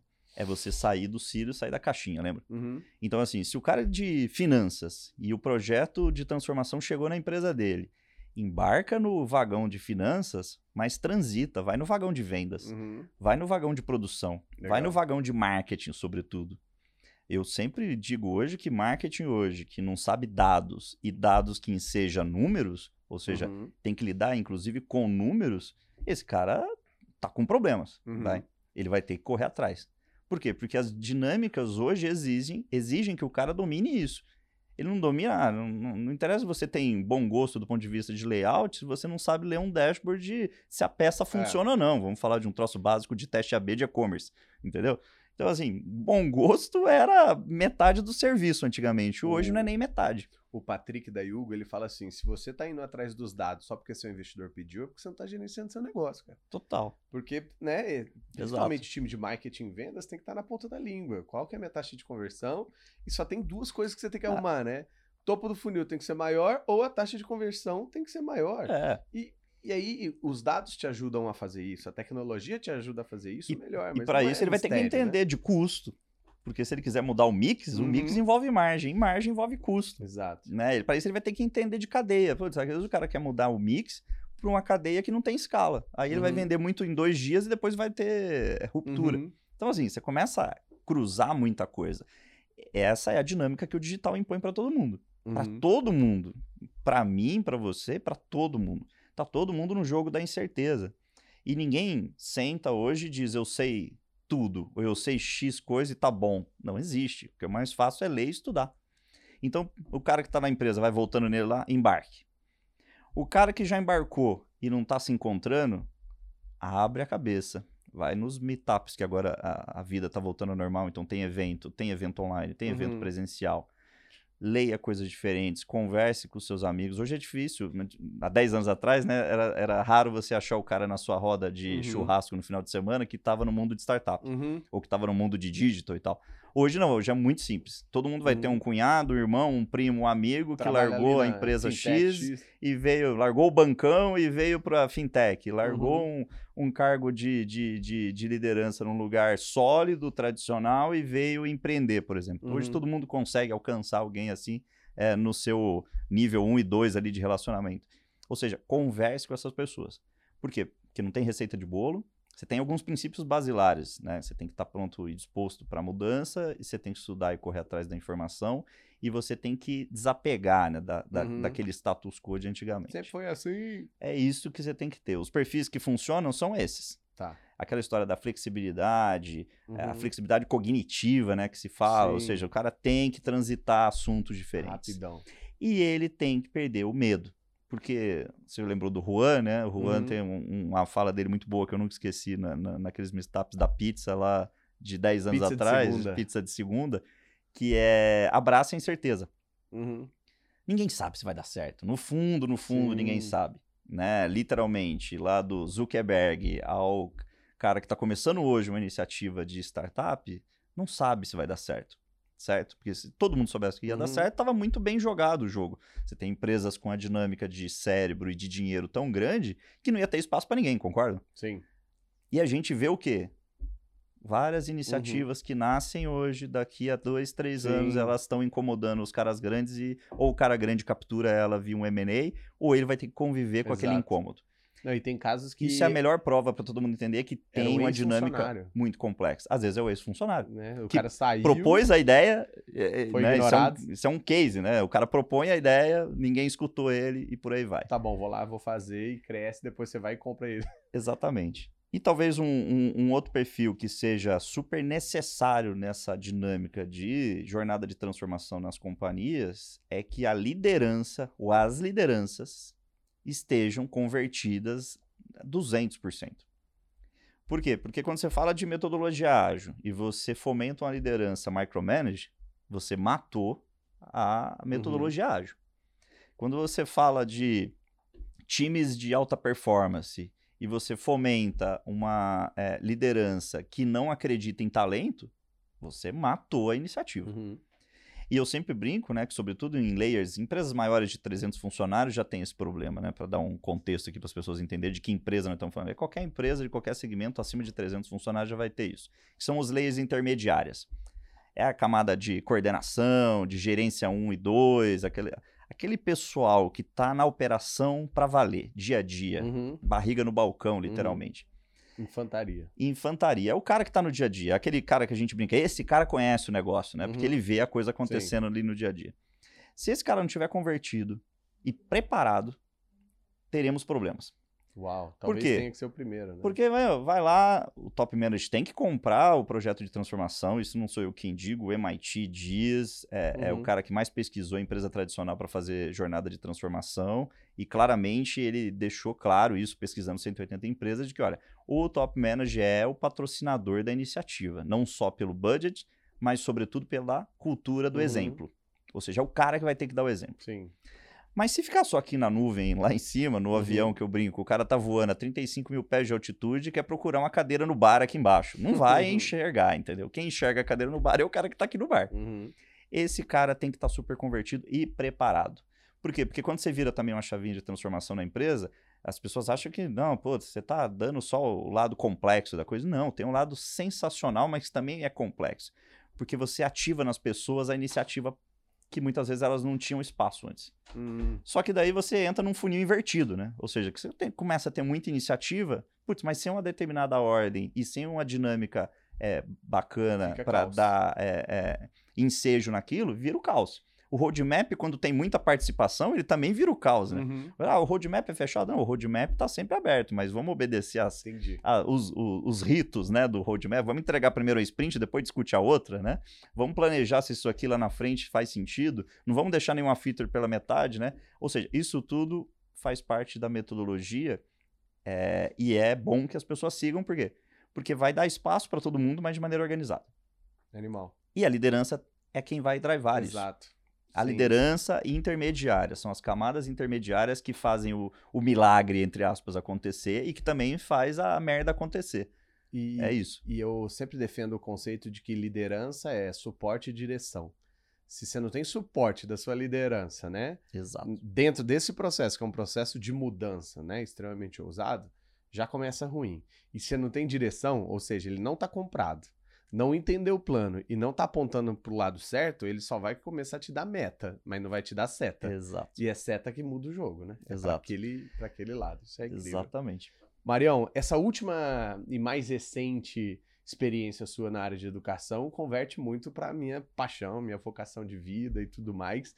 E eu tô muito ansioso em saber o quanto de, de diagnóstico de cadeia você foi lá ver. Você é um cara extremamente pragmático e consegue ser visual ao mesmo tempo, de olhar o todo, olha o macro e depois vai lá dar um zoom in para ir resolvendo problema por problema. Como que foi o, o desafio lá na- no grupo SEB? Explica, inclusive, o que, que é o grupo E qual foi sua primeira. Seu, aposto que você chegou com uma missão lá, mas igual 007, você chega em uma, tem mais três, né? Então, Sempre assim. Foi? Nunca é tudo que se fala, né, na, na, na primeira uhum. e na segunda reunião, e, e também o, o, problema nunca é só aquele que o cara acha que uhum. identificou, né, Exato. o cara da empresa, né.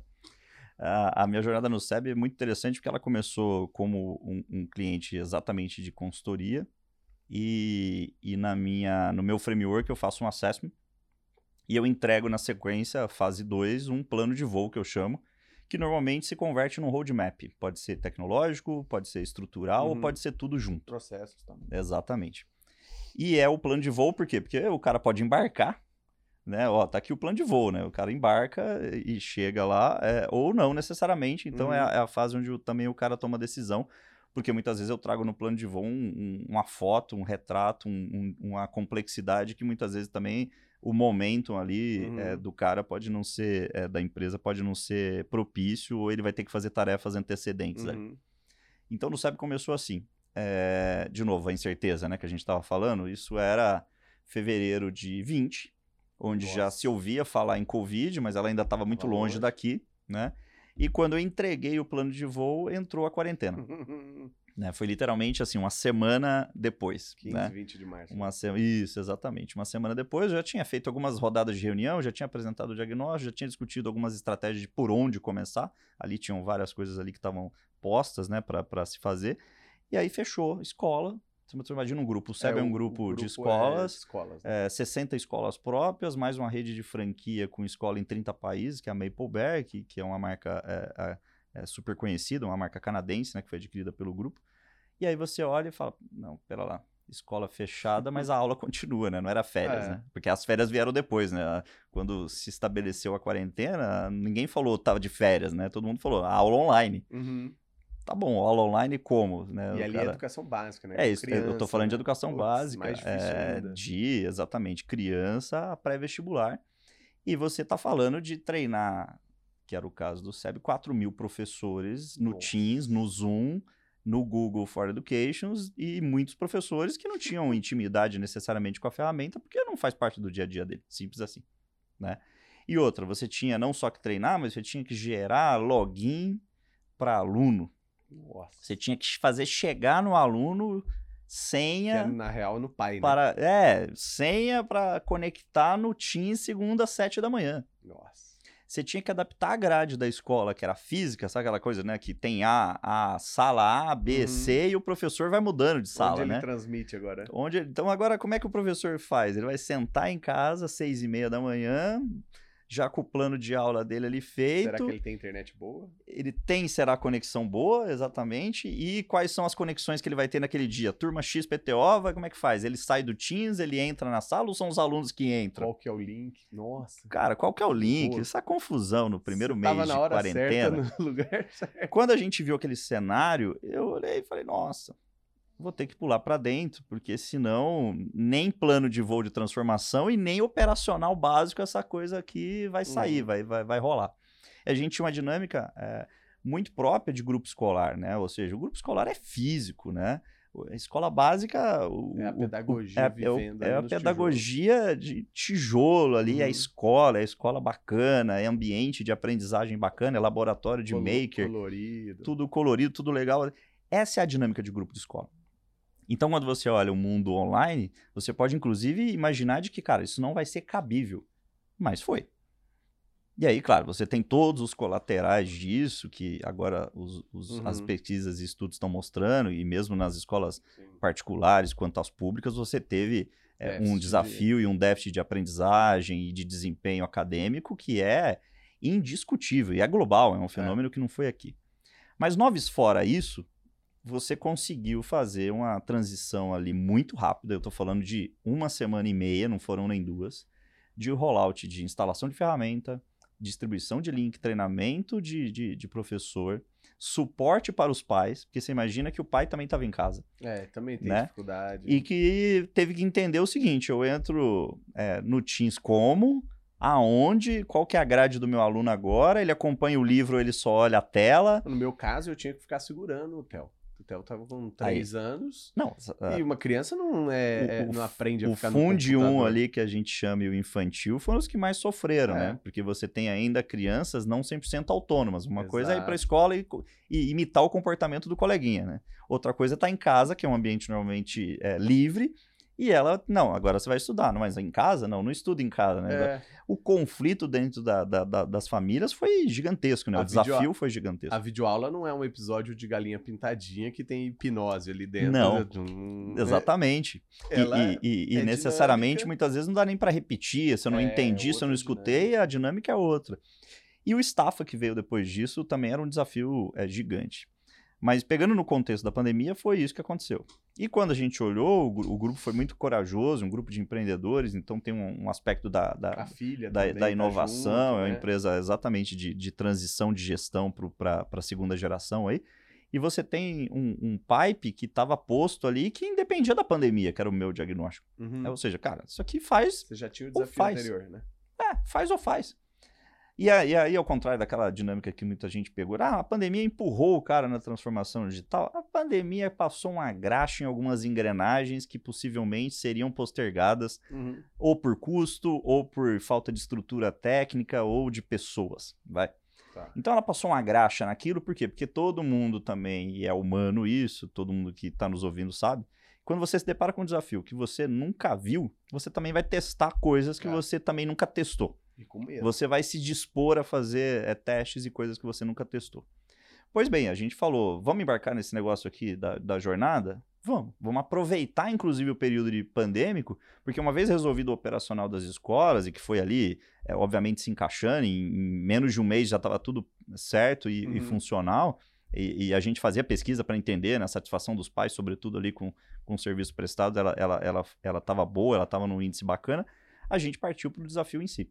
Né? Então, é uma empresa de legado, de grupo de escola, uhum. né? Ou seja, com core tecnológico para acadêmico, né? Pedagógico, mas não com e... core tecnológico do ponto core de vista de estrutura. Entre parênteses, né? porque geralmente é Core entre parênteses, um exatamente. Não, você tem ferramenta terceirizada e aquelas brincadeiras que, que, eu, que eu ainda que eu faço bastante, né? Que é uma coisa é fazer a lousa digital, né? Uhum. Outra coisa é fazer que o aluno tenha um aprendizado preditivo, né? Uhum. A distância entre essas duas é, coisas é gigantesca. É. E aí a gente começou. O primeiro é, grande pipe que eu peguei foi o domínio da jornada do cliente. Então você imagina que escola faz matrícula normalmente presencial. E a matrícula no SEB não era diferente. Em todas as escolas próprias, matrícula na escola, né? Matrícula de novos alunos, rematrícula, o cara vai na secretaria, leva uma pastinha de documento, um processo que era quase uma consulta uhum. médica, né? O cara senta na frente de alguém, fica lá uma hora conversando. E quando eu olhei o calendário ano, eu falei, bom, a campanha de matrícula começa em agosto, isso já era maio ali para junho, as escolas não vão abrir, né? Tava já claro ali que a uhum. perspectiva de quarentena ia continuar. A primeira coisa que eu propus foi, vamos transformar a matrícula num processo de e-commerce. E uhum. vamos simplificar o processo de matrícula. E é bom que não tem, não tem vestibular, né? Pelo menos para. Não, você tá ali, é, é, todo mundo que literalmente bateu na porta e, e, e, se interessou pela escola entra, né? E aí você tem uma dinâmica que era o quê? As pegadas da transformação digital. Simplificação, integração e camada de interface com o cliente simplificada também e friendly, né? Então você pega desde um pipe que a gente montou de canais digitais, ou seja, vamos revisitar 45 sites de escolas, fazer de novo, tecnologia nova, LGPD, uhum. fazer toda um, uma preparação para a área logada, né? Que era uma uhum. coisa que não existia, os sites legados não tinham essa era preparação. Só era só a capa, literalmente, era um, um conjunto de banner. E vamos fazer um projeto de visão 360 e integração da jornada do aluno, do funil de vendas até o pós-venda, usando como isso um CRM. E aí a matrícula digital, que a gente chamou de SMO, né, o sistema de matrícula online, ela veio daí. Ela veio Legal. de um rascunho, literalmente, que eu comecei a montar, de que, olha, a matrícula tem que ser simplificada. Vou conversar com o jurídico. O cara precisa assinar o contrato pode ser um contrato de, de, de adesão de, de digital? Uhum. Putz, ele pode ser um contrato digital. Ah, então ok. Vou conversar com oferta, né? Com a área de, de pricing e oferta a gente consegue modular os planos numa calculadora, blá blá blá, porque isso aqui vai ser online. Não vai ter ninguém agora fazendo uhum. aquela tunagem ali que existia Você presencial. Vai com material, sem integral. Exatamente. Tinha que ter todas as combinações ali da oferta do serviço, mas elas tinham que ser é, bem fácil, é, é, super online, super simples também do cliente, uhum. entendeu? Ou seja, temos que simplificar a oferta. E temos que trazer isso para quatro passos fundamentais. O cliente entra, é, confirma os dados dele, ele escolhe a oferta que ele quer, monta o carrinho de compras uhum. dele, ele dá aceite nos contratos. Escola ainda tem, por obrigação legal, algumas coisas bem complexas no uhum. contrato, então você tem que exemplificar Sim. no contrato o espelho do que o cara está comprando ali, que ele está adquirindo, e depois um carrinho onde a gente é, chegou no checkout e aí escola você paga como? Boleto, né? É o método mais uhum. tradicional e massivo que tem. A gente foi, de novo, sendo bastante ousado, eu diria, para um modelo de cartão de crédito de recorrência. Que legal. Pô, vamos fazer disso aqui um Netflix. garante o, né? o churn. Não, se a gente dis, distribui o, o, o, churn, o atraso, né? Que é o churn financeiro em si, não é o uhum. churn físico de perda de cliente, mas de atraso, de inadimplência, uhum. a gente derruba isso em 80% com essa iniciativa. Uau. Então você traz o cara para o cartão de recorrente, não é o cara que não paga porque não quer pagar, é porque ele esquece. E era só nova matrícula, não era rematrícula. Os dois. O processo era pros dois. todo mundo que já tava. Todo pro... mundo que já tava. Welcome to the jungle. O cara literalmente passou a receber um link no e-mail dele de rematrícula com as datas chaves ali para cada é, uhum. é praça, é tipo de escola e tudo mais. É, e aí você traz o cara de novo para um site super friendly e em quatro passos a gente monitorou isso e aí é gostoso de ver. Depois que você entrega um produto como esse, e pioneiro do ponto de vista educacional. Uhum. Hoje, as soluções, inclusive de RP educacional, implantaram, por exemplo, o modelo de onboard digital com recorrência. Mas para você ter ideia, quando a gente foi fazer o modelo de recorrência, sentamos com quatro adquirências, só uma topou o desafio. Uhum. Porque o mundo de escola é diferente do Netflix, da mensalidade é. fixa. O serviço muda ao longo do ano. Não, e o ticket, e, né? É e o ticket muda, a recorrência não é a mesma do cara assinar um negocinho de nove reais, você tá falando de tickets muito maiores. E você tem uma dinâmica que é móvel os valores. Então, assim, nem todo motor de recorrência estava uhum. preparado no mercado para aceitar aquilo ali. É... E no modelo de escola, não de faculdade. Ah, não, eu já tenho recorrência aqui na Universidade X, uhum. que é online. Não, não é outro é bicho outro... isso aqui. É. é. outra dinâmica. É outro perfil de cliente, Para fazer inclusive. tudo isso, você internalizou o time, usou um pouquinho de cada? No começo a gente usou um pouco de tudo. Então a gente tinha, numa época, 12 fornecedores diferentes Nossa, é, é, lego, de, de homem-hora, né? Que a gente fala, literalmente. Trabalhando em squads conjuntos e compartilhados, ou seja, gente no mesmo squad de uhum. fornecedores uhum. diferentes. É, mas à medida em que 21 começou, a gente começou um projeto muito forte de internalização, porque esse é, é, é o legado de, de convicção que a gente tinha que deixar, que é uma equipe internalizada, né? Com propriedade do tema, não é um tema trivial, escola, educação de maneira geral, sobretudo a básica, e obviamente substituindo a maior parte dos fornecedores. Não que o fornecedor seja ruim, ao contrário, a gente trabalhou com, com fornecedores top de linha uhum. que, que forneceram boas soluções, mas é o risco operacional que você tem hoje. Sim. Porque o próprio fornecedor hoje não consegue segurar o cara exato, bom dele. Exato. Então você estava aqui com um cara ontem, hoje o cara não está lá mais, e aí você fica com o projeto na mão. E como você tem é, um projeto de longo prazo nisso, não dava para, ah, spot, vai lá, chama o cara e uhum. faz isso. Não. De novo, aquela ideia do produto é vivo, então assim, o produto de onboard digital de matrícula é vivo, ele está sendo escopo melhorado aberto. a cada tempo, ele é de um escopo aberto barra eterno, uhum. e as demandas que vão se afunilando daí, elas vão só aumentando. E aí, de bastidor, cloudificar a empresa inteira, montar um data lake, trazer o Insight Analytics, que é o projeto para 22, para a prática, ou seja, dar para o diretor de escola um cockpit de gestão com Insight Analytics e visão 360 do aluno. Legal. O cara em escola pequena conhece o aluno pelo nome e sobrenome, certo? Uhum. O cara na escola de 5 mil alunos não conhece. Não conhece. Mas ele tem que conhecer. Uhum. Né? Ele tem que abrir um painel simples Ter e dois claro. cohortes ali, né? Quem está insatisfeito, quem está satisfeito. Quem tá... E ele tem que ter N coisa. Aí que você começa a juntar o pedagógico agora, que é muito interessante, né? Você está se falando muito em crise de ansiedade em crianças uhum. e adolescentes.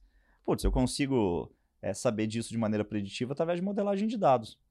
Eu sei o que ele digita no meu sistema de ensino, porque a trilha é digital. Uhum. Eu sei o que ele busca na rede da escola quando ele está com o celular dele. Então, se ele está frequentando uhum. X sites ou X tipos de busca eu consigo juntar tudo isso, eu sei se na família dele está tendo problema de inadimplência, ou seja, problema financeiro. Uhum. Se teve divórcio dos pais, a escola sabe, né? Porque uhum. tem, quem leva o filho sempre muda, né? muda e muda o responsável financeiro, você explica contrato de mensalidade, ou seja, você tem N uhum. é, informações ali que você consegue montar um perfil né, obedecendo, obviamente, todas as premissas de governança uhum. e LGPD, mas você consegue montar um perfil de inteligência de dados para ajudar na aprendizagem, mas ajudar, sobretudo, no conhecimento e atendimento do cliente final.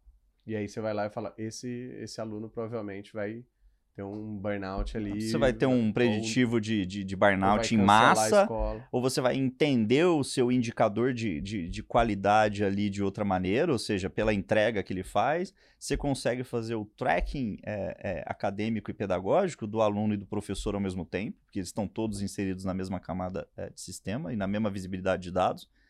Porque qual que é o desafio de escola, né? É, o grande concorrente de escola, na minha tese, é o TikTok e o YouTube. Uhum. Porque escola é um negócio de engajamento e atenção. Uhum. Você tem filho, certo? Sim. É que os seus estão pequenininhos ainda, né? É, mas Médio, já fica né? pedindo para entrar no YouTube Kids. Não, não, mas é isso. Você vai numa sala de aula hoje de Fund 2, que é sétima série em diante, vai oitava série ou primeiro colegial, todo mundo tem um celular. Uhum. Todo mundo. Então, a Sim. missão do professor, que já era crítica, na minha geração, vai, anos 80, é, é. ela é muito mais complexa hoje né? Porque a, a distração é na a distração na minha época era conversar com o colega na carteira uhum. de trás, né? Sim. Hoje o cara não, o cara tem um mundo na mão dele com um iPhone a partir dos 10 anos de idade, é. né? E esse cara precisa se engajar para chegar complexo. em algum lugar do ponto de vista curricular. Então, a minha tese é sempre essa, e as escolas, muitas delas ainda não entenderam essa pegada de que, olha, o seu concorrente é o TikTok, por quê? Uhum. Porque lá tem um monte de gente dando conteúdo de ciência, de matemática, de história, com nível de engajamento e com um approach, para mim, é a sala de videogame lá do, do Counter-Strike. Uhum. Você tem milhões de crianças barra adolescentes ali durante horas acompanhando uma, uma partida, um final de, de, de, de game. Campeonato. E, cara, aquilo é engajamento. E, as escolas precisam gerar engajamento é. nos alunos. Porque é um negócio de atenção e engajamento. Você vai ter que ter isso muito forte. E dentro dessa jornada, você começou com quantas pessoas no seu time e terminou com quantas, assim, né? Se é que é vivo, né? Mas é vivo, mas assim, nós estamos falando de um pipe de 25 recursos para um pipe de 89, 90. Uau, uau. E ainda com um pipe ainda de. Não, tem pelo menos umas 30 vagas abertas que ninguém consegue fechar, né? Então não é, não é só, não é só o é É muito desafiador. Marião, estamos chegando no fim, mas a gente tem que revelar agora qual que era o mito e qual que era a verdade das duas frases sobre transformação que, digital que você trouxe. Boa. É, galera, não existe isso de squad a garantia de sucesso. Literalmente, não existe. Tem squads bons e squads produzindo merda. Então, assim, fiquem tranquilos, uhum. porque não é porque você pôs uma etiqueta bonita que o, o resultado muda, né? Na tem verdade. Kanban, tem Squad, é, tem Agile. Exatamente. E não, não é. já vem de é. chinelo é. e short. Exatamente. não é, não é. E, e, e, e isso é, é, é, tão verdade que todo dia acontece, né? Ou seja, todo dia alguém está recebendo uma entrega de um grupo que passou a se chamar Squad, que a, a, entrega ou não chega naquilo que deveria chegar, ou ela não tem literalmente pé e cabeça. Então, assim, Squad uhum. não é o segredo. Agora, a outra é totalmente verdadeira, que é a essência é, e a, a, a, antagonista disso, de que gente faz a diferença. Então, uhum. assim, se você tiver um grupo comprometido, se você tiver as pessoas certas, o que eu chamo de pessoa certa é de acordo com o seu desafio, você vai entender as características que você precisa para montar um time diverso, técnico, um time técnico, comportamental, com pessoas de, de, de, bom astral e que, sobretudo, acreditem naquilo. Uhum. Então, gente vai fazer sempre, sempre a diferença num cenário de muito recurso de budget, com pouco recurso de budget, no mercado gigante, no mercado restrito ou de nicho, gente vai fazer a diferença. Ó, Mário agora vai deixar uma dica de leitura e na sequência um grande aprendizado, uma lição de vida, carreira que você aprendeu aí na sua jornada. Pô, muito bom. Eu, eu, eu acabei de ler esse livro e, e é, e é do, do pessoal da Singularity e é do, do, do Diamantes, né? E é muito bom porque uhum. ele tem tudo a ver com esse papo de transformação digital e ele serve para quem está no digital e serve para quem está entrando no digital, para quem nem está no digital, se uhum. isso é uhum. possível é, que é o, o, futuro chega mais rápido do que você pensa. Que legal. Se não for esse o nome, é quase isso. Uhum. Mas é. E é onde ele narra, por segmento até de negócio, a leitura que ele faz é de como a tecnologia e como algumas empresas no segmento XPTO estão é, fazendo para mudar, e aí ele te dá aquele choque de realidade e fala: não, não é possível que isso já exista, uhum. não é uhum. possível que isso já está acontecendo, não é possível que isso vai rolar dessa maneira. E aí ele fala de quase todos os segmentos assim de economia, então é bom. Legal. Todo mundo consegue se encaixar. Ele fala de medicina, de agricultura, de educação. Uhum. Ele fala de vários segmentos. E, aí, e o título é muito didático aí, em português, literalmente, que é cara, é muito mais rápido do que, do que você imagina. Nossa, né? que legal. É muito mais rápido do que E uma lição de vida, carreira profissional que você sempre segue e. Tem várias, mas dá para sintetizar, eu acho que uma que é a, a, a, talvez a matriz de todas as outras, que é você pode fazer o que você quiser na vida, literalmente. Então, assim, a gente falou de liderança, de, de, de uhum. pessoas, né, que, putz, um líder bom faz toda a diferença na carreira de alguém, né, um líder uhum. tóxico, né, para usar uma palavra é, da moda, né, não, ele pode atrapalhar e, e destruir Sim. quase a, a, vida de alguém profissionalmente. Eu diria que é, antes de você ter líderes bons, você tem que entender que tudo depende da sua noção do que você quer, da sua capacidade, claro, do seu esforço hercúleo, não tem nada sem esforço, galera. Então, assim, uhum. você pode fazer o que você quiser, e isso eu tô falando de transição de carreira, de elevador, né? Cara, eu sou um cara que trabalhando desde os 14 já fiz uma porrada de coisa. É aquela história do, né? Demorei 20 anos para fazer sucesso, né? Aquele, uhum. Aquela coisa. Sim, cara, da noite pro dia. É literalmente desde o meu primeiro emprego até o que eu faço agora que eu uso no meu dia a dia. Então, assim. Legal. E me dá dinâmica. Quando eu mudei de setor, puta, varejo para mercado financeiro, mercado financeiro para tech as pessoas às vezes, nossa, mas como você conseguiu? Cara, cara, adaptabilidade. Adaptabilidade, tudo é difícil, tudo é complicado a priori, mas assim, você ter essa noção de que você pode fazer de fato aquilo que você quiser é muito importante e foi uma coisa. Eu nunca deixei ninguém por barreira, vai. Eu acho que a, a síntese é ah, é isso. isso é legal. Eu nunca deixei ninguém me pôr, ah, você é isso, vai ser aquilo, né? Ou uhum. você tá em tal mercado, você vai morrer nele. Não. uma tag e um crachá você. Exatamente. esse livro do crachá, viu? Mais esse um livro do... Exatamente. Daqui a pouco sai. Mário Almeida, senhoras e senhores, muito obrigado. Onde que a galera te acha aí ah, depois para te seguir? Eu que agradeço. Putz, me segue no LinkedIn, que eu acho que é o lugar onde eu melhor falo de, de, uhum. de vida Mário profissional, Almeida. de coisas, de coisas bacanas. Mário Almeida no LinkedIn é fácil de achar. Maravilha. Galera, esse foi mais um episódio incrível, uma grande aula sobre cultura digital, sobre transformação, aceleração digital.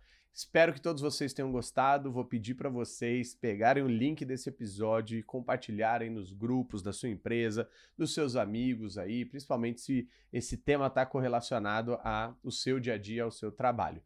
Clica aqui, compartilha, acende o sininho aqui, coloca o alerta ali para você sempre receber os nossos vídeos, os nossos novos episódios, seja no Spotify, no Google Podcasts, no Apple Podcasts, estamos em todas plataformas. Gama Podcast fica por aqui. Mais um GamaCast com vocês. Valeu!